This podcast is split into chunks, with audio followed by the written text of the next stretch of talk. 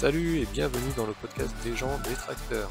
Nous irons à la rencontre des personnes dont le machinisme agricole d'aujourd'hui qu'on ne voit jamais. Moi c'est Johan et je vous guiderai tout au long de cet épisode. Salut Luc, donc on est sur ton stand de Salon de l'Herbe, Sluricat et plein d'autres marques, tu vas nous en parler. Est-ce que déjà tu peux te, te- te présenter et nous parler un peu de ton parcours euh, études et professionnel?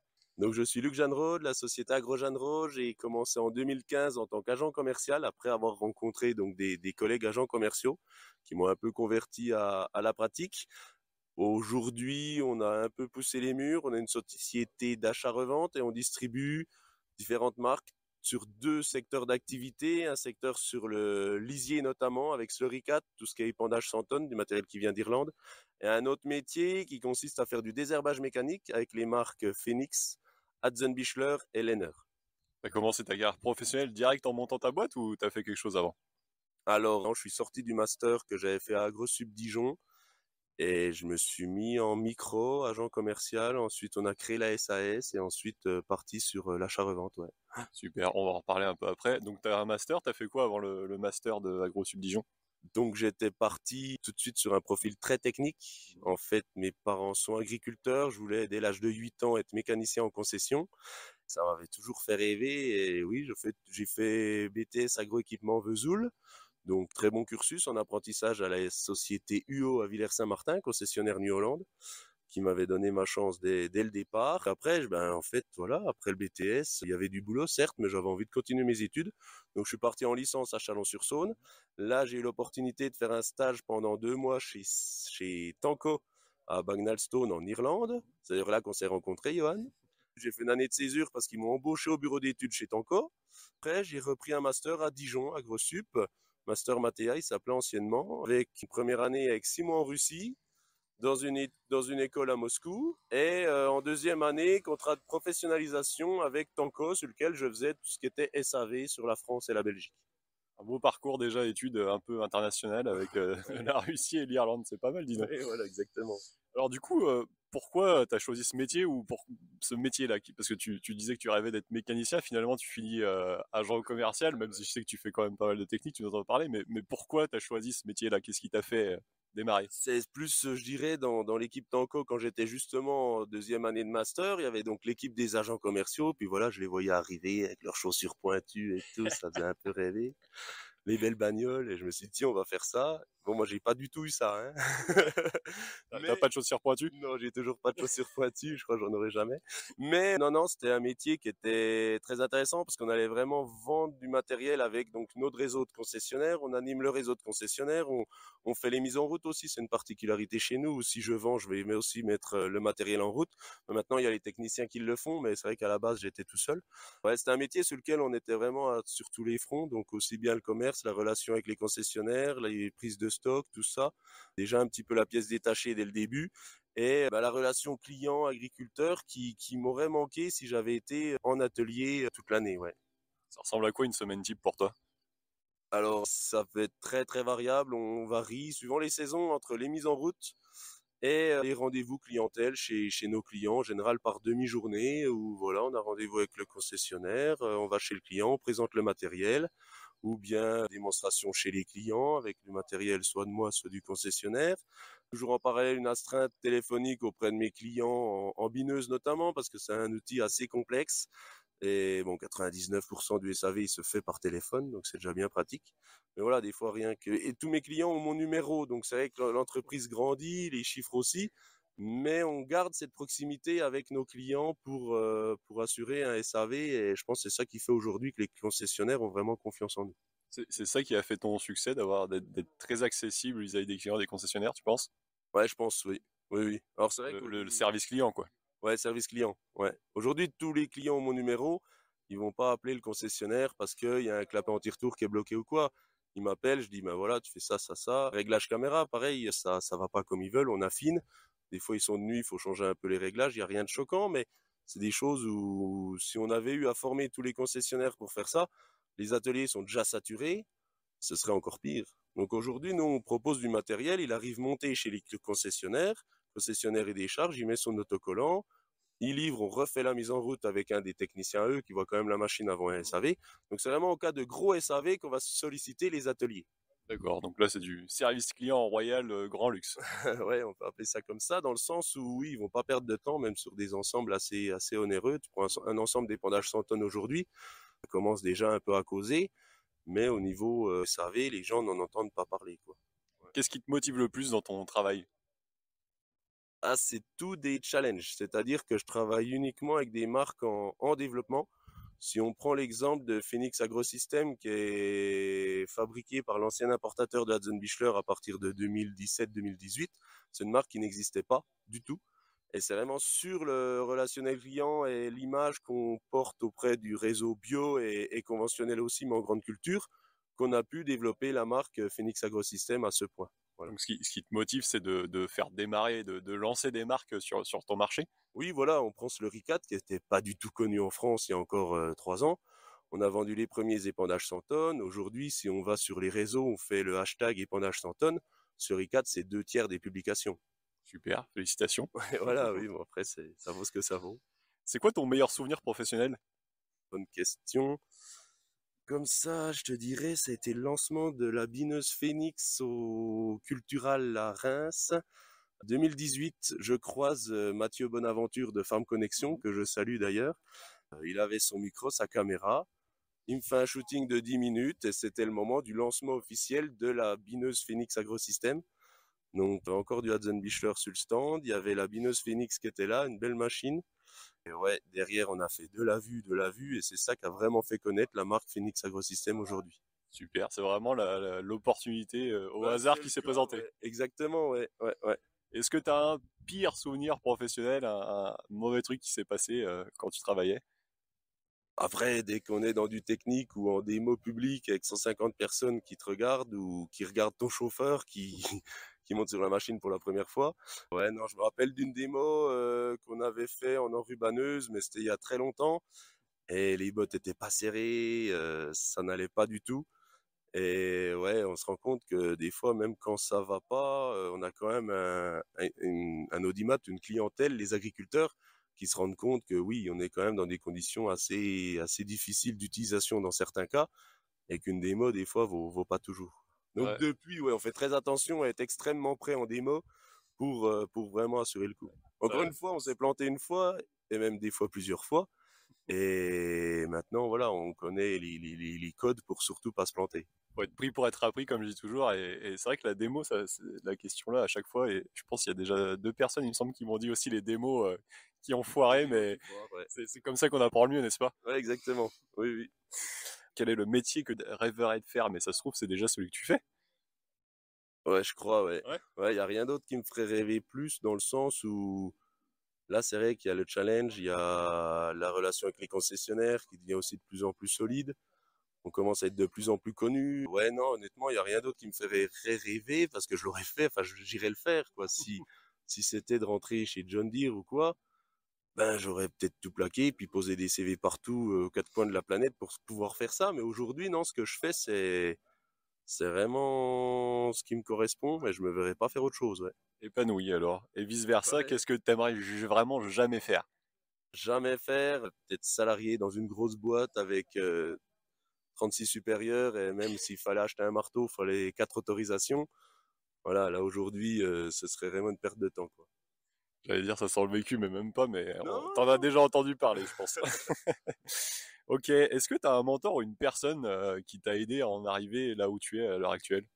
Alors, euh, du piston, pas réellement dans le Alors, pas du piston, hein, c'est plus quelqu'un qui t'a qui t'a montré les ficelles du métier, euh, qui t'a donné des trucs pour savoir euh, faire une bonne démo. Euh, une personne plus technique, mais qui vraiment poussait les gens à bout, à la Dale Carnegie ou à la Steve Jobs, tu vois. C'était Lim Lacey chez Tancock, t'as bien connu. Qui, nous a quittés depuis, mais voilà, c'était assez intense et c'est là, quand on est sur le fil, qu'on apprend beaucoup à travailler bien et efficacement en technique, même si c'était que du bureau d'études, il n'y avait pas de clients, il n'y avait pas d'enjeu. Mais euh, voilà, quand on disait vendredi, on va presser en rubaner les bottes et que tout était en vrac le mercredi soir, voilà, après, voilà, faut, faut pas compter ses heures, mais on arrive à avoir un bon challenge. Et après, Lim Lacey, pour info, c'était le, comment, le CEO, le, le, le, le chef de, de Tanko, quoi. Donc maintenant, c'est ses enfants qui ont, qui ont pris la suite. Et t'as dit une deuxième personne? Jean-Paul Blanchet, qui est était agent commercial chez Tiggle qui m'a un jour dit au téléphone, ben viens, il y a de la place chez Tiggle, tout ça, euh, en agent cost en 2014. Donc euh, ouais, ouais c'est peut-être grâce à lui que je suis parti agent commercial et qu'on est là aujourd'hui, ouais. Jean-Paul, c'est un vieux routier de, du, du, commerce et du matériel agricole. Je pense que beaucoup de gens le, le connaîtront. C'est vrai que c'est un puits de connaissances et très intéressant de travailler avec lui. Très bien. Et euh, on parle beaucoup d'intelligence artificielle en ce moment. Est-ce que tu crois, toi, par exemple, dans ton entreprise, que ça pourra t'aider un jour ou peut-être déjà? L'IA, l'IA. Euh... Aujourd'hui, j'utilise déjà même pas l'agenda de mon iPhone. Euh, parce que j'aime mieux le papier ça, ça te parle pas pour le moment Non, pas encore, parce qu'aujourd'hui, tu as le chat, tu vas pour une, euh, une réclamation ou un, transport qui est en retard, tu as le chat qui s'affiche, tu peux répondre, ça communique. C'est déjà un peu ça, en effet. Voilà. Aujourd'hui, on pourrait imaginer une hotline avec quelqu'un qui répond, euh, voilà, euh, votre pompe de pression slurry4 ne monte pas en pression, pressez 1, est-ce que vous avez vérifié ça, est-ce que vous avez vérifié, vérifié ça? Aujourd'hui, c'est pas applicable, il y a trop de, trop de, trop de facteurs qui font qu'on puisse automatiser un SAV, même euh, même euh, même en bineuse. Euh, voilà, une machine qui est qui est qui est sur un problème isobus, le client il n'arrive pas à descendre les parallélogrammes automatiquement. 9 fois sur 10, c'est parce qu'il n'a pas activé sa coupure de tronçon. Donc c'est sûr, on pourrait faire ça, mais ou bien il n'a pas recommencé une tâche. Donc ouais, ça, ça, me semble moi dans mon point assez assez complexe de le mettre en œuvre efficacement et de pas pas perdre de temps avec ça. Ouais. Pas, pas à moyen terme en tout cas. Pas à moyen terme, non. Non. Et ben, la transition est toute trouvée.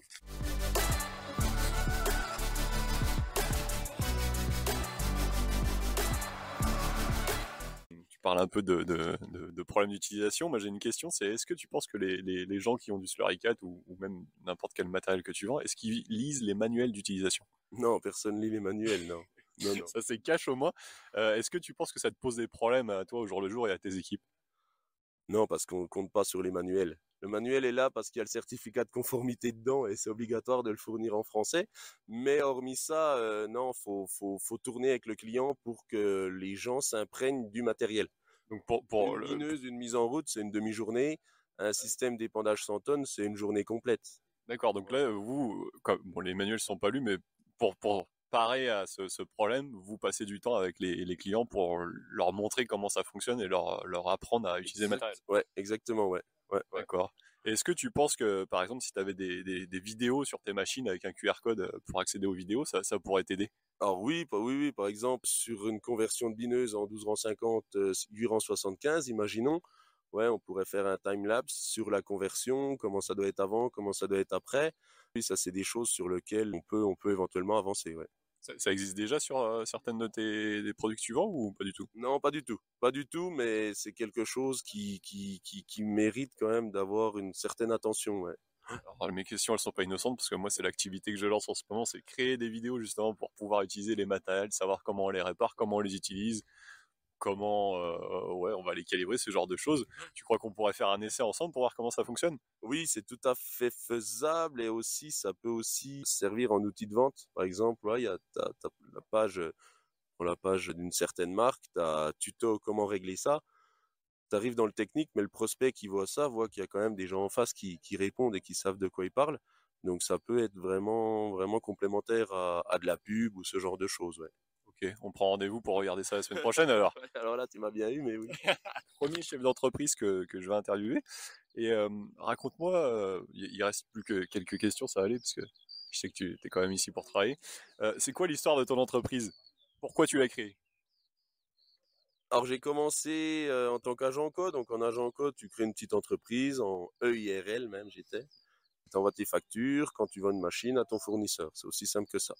donc ils sont payés à, la commission, il faut savoir, les gens ne connaissent pas. Donc euh, tu vends une machine, as, euh, entre, ça fait quoi? 7, 8, 9, 10% de commission en fait. Moi j'ai pas commencé avec ça. Mais euh, voilà, tu as une commission, tu envoies la facture à ton fournisseur et puis il te la paye quand c'est livré, mis en route comme il faut. Donc c'est là, il fallait déjà une société. Et après, dans certains cas, on était bloqué parce que les clients, les concessionnaires, ils avaient besoin de plus de choses. C'était pas fourni par le constructeur. Donc on allait chercher ça ailleurs. Donc on a commencé à faire de l'achat-revente dans des choses comme ça. Achat-revente là-dessus. Et après, il a fallu, il a fallu prendre des distributions auprès des marques où on pouvait pas être agent commercial. Parce qu'un agent commercial a quand même une indemnité qui peut, à partir d'un certain chiffre d'affaires, au-delà d'un million de chiffre d'affaires, relativement coûteuse. Donc là, faut, faut tirer des plans et c'est là que je suis parti en distributeur. D'accord. Donc là, c'est depuis 2015, c'est ça? Agent encore depuis 2015 et 2019 sur la partie distribution euh, en, en négoce. Super. Si c'était à refaire, il y a des choses que tu referais différemment? Euh, ce qui m'avait manqué quand je me suis installé, c'est d'avoir fait du commerce en concession pour mieux connaître les codes en concession justement. Parce qu'on savait comment vendre une machine, mais comment voir, euh, comment motiver une équipe de vendeurs, comment faire pour les gens croient en ton produit. Tout ça, j'aurais gagné peut-être quelques mois d'efficacité si j'avais déjà tourné en concession. Ouais. Donc, tu as appris sur le terrain alors ou tu as suivi une formation? Non, j'ai pas fait de formation. Non, non, non. Sur le terrain, il n'y a, rien, y a rien de tel. Du coup, les activités de ton entreprise, tu as dit c'est du donc euh, un peu d'agent co, un peu de distribution, d'autres choses?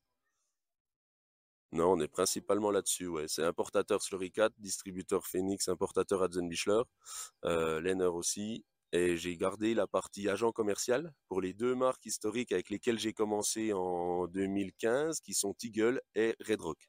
Super. Et tu as commencé du coup tout seul. Maintenant, vous êtes combien? Euh, Là, on est cinq. Après, on s'appuie beaucoup euh, sur du stock de pièces détachées, sur notre, notre dépôt qui est basé dans le Doubs, sur lequel on arrive à faire de l'express sur toute la France euh, et même la Belgique. C'est surtout le service pièces détachées qui fait qu'on arrive aujourd'hui à voilà, gagner encore en notoriété auprès de clients qui sont déjà clients, mais qui, quand on répond vite et qu'on a la pièce, se trouvent d'autant plus rassurés et, promouvoient le, produit autour de lui. Euh, Est-ce que tu as eu un moment très dur lié à ton entreprise? Alors, très dur, pas forcément. Après, le nerf de la guerre, c'est toujours l'argent. Et quand on se lance en tant qu'agent commercial, donc on a quand même pas mal de frais, euh, la voiture, tout ce qui est déplacement, même si en 2015, c'était moins coûteux que maintenant. Donc ouais, il y a des, y a des semaines où je faisais le vendredi pas le plein de loto parce que je savais que j'allais être à découvert. Oh, D'accord. En attendant des commissions ou des trucs comme ça, on faisait quand même du commerce, mais il y a des moments où ouais, c'était quand même un peu la vache maigre. En effet, oui, je comprends. Jusqu'alors, donc depuis 2015, maintenant, tu as un, un, bon souvenir euh, vice-versa pour qui est lié aussi à ton entreprise? Oui, oui, oui. Ce serait le, lequel que tu retiens? Le meilleur souvenir de l'entreprise, euh, après, après, il y en a beaucoup, mais c'est quand, voilà, quand la presse commence à parler de nous sans qu'on ait fait attention ou fait de communiqué de presse. Mmh. Là, là, ouais, c'est un- une belle récompense, ouais. Bravo, d'accord. C'est pareil quand des entrepreneurs communiquent sur nos produits. Là aussi, c'est une très très belle récompense, ouais. Est-ce qu'un jour tu serais pas à redevenir salarié? Ben après, euh, voilà, demain, on sait pas de quoi est fait, mais pour l'instant, euh, pour l'instant, ouais, ce serait quand même, euh, je dirais, dommage quand je vois tout ce qu'on a mis en place, parce que salarié, ben, tout de suite, grosse boutique. Les gars, ils sont en totale autonomie. Tu vois, là, on est sur un salon. J'ai un technicien qui est en Alsace, il fait deux mises en route de bineuses. Un autre qui est repassé au bâtiment ce matin pour chercher de la pièce détachée et livrer ça dans, dans le territoire de Belfort. Donc, ouais, aujourd'hui, on est une société à taille vraiment humaine, même s'il faudrait qu'on soit deux de plus. Mais euh, non, salarié, non, ça implique toute une direction, des gens au-dessus, des gens en dessous, des pertes de temps sur des mails. Nous, voilà, le client, il était, le client qui avait être dé- dépanné là en milieu de matinée, il est en panne depuis hier soir à 21h. Donc voilà, quoi, ça reste. Très efficace. Ouais, voilà, c'est pas, pas compatible avec les grosses boîtes. Est-ce que tu veux nous partager des chiffres sur ton, ton évolution de, ouais, des, des ventes, du chiffre d'affaires, je sais pas, euh, par rapport à ton entreprise depuis que tu l'as créée? Bah, ça, ça évolue quand même, hein, c'est, et heureusement. Non, je crois que la première année, je me rappelle en 2018, on avait fait une soirée chez- avec mes potes chez moi parce qu'on avait fait un million de chiffre d'affaires. Bravo, super. Maintenant, le million, on le fait au mois de mars, donc le tour au 31 décembre. Donc, ouais, ouais, non, ça, ça évolue bien. Magnifique, c'est beau, bien. belle success story. C'est quoi les prochaines étapes alors pour les trois années à venir? T'as des, des projets en tête ou? Alors aujourd'hui, on va déjà renforcer ce qu'on sait faire. Là, on a lancé la gamme de cuvalisier. Ça, la, la 18 000 qu'on a là, c'est la première euh, sur le territoire français. Donc, elle part en démo là chez notre concessionnaire euh, MC2 C4M Graillot sur la partie Grand Est. L'idée, voilà, c'est de développer notre gamme de cuvalisier sans rentrer de produits supplémentaires. Aujourd'hui, on a déjà toute la gamme des herbages mécaniques qui nous occupe beaucoup pendant la saison estivale tous les pendages 100 tonnes, plus la cuve qui va nous occuper pas mal aux, aux périodes intermédiaires et notamment en hiver, vu qu'on est les seuls à pouvoir épandre en épandage 100 tonnes. Donc non, non, l'idée, on va déjà bien asseoir ce genre de produits. On va pas rentrer de produits qui vont tourner, je dirais, de manière estivale sur juillet-août, parce que les gars font quand même pas mal d'heures. Au bout d'un moment, faut, voilà, faut, faut, faut qu'ils aient quand même des moments pour prendre leur congé. C'est sûr, en effet. Tu as lancé une entreprise, tu connais le succès. Tu aurais un ou deux conseils à donner à des gens qui veulent se lancer, comme moi par exemple, ou même d'autres qui vont nous regarder? Non, j'ai pas rencontré le succès, hein, on n'en est pas là. Ouais, c'est pas en travaillant 10 heures par jour qu'on réussit. C'est-à-dire, faut encore plus ou. Oui, Ouais. quand même, ouais. Ouais, ouais.